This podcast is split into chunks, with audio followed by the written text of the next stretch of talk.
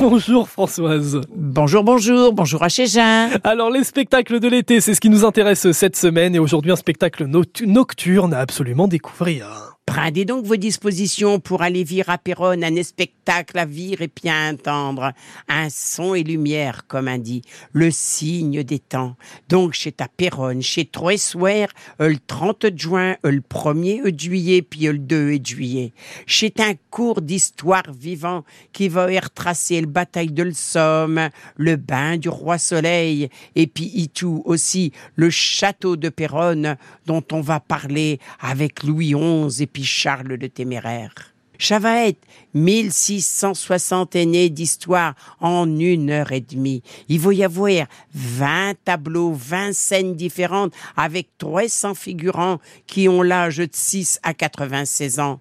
Et puis, il va y avoir aussi un queue de capieux, H couturier, herbeillé chez Bieux Costumes, qu'ils ont cousu 1500 costumes qui ont été réalisés par des couturières bénévoles. Enfin, je vais vous parler de l'héroïne de Péronne, si chère à ma cœur, vu que j'ai vu le jour dans la rue Marie-Fourré à Villers-Faucon. Marie Fourré a son statue devant l'église de Péronne. Chez Marie Fourré qu'elle a sauvé le ville de Péronne.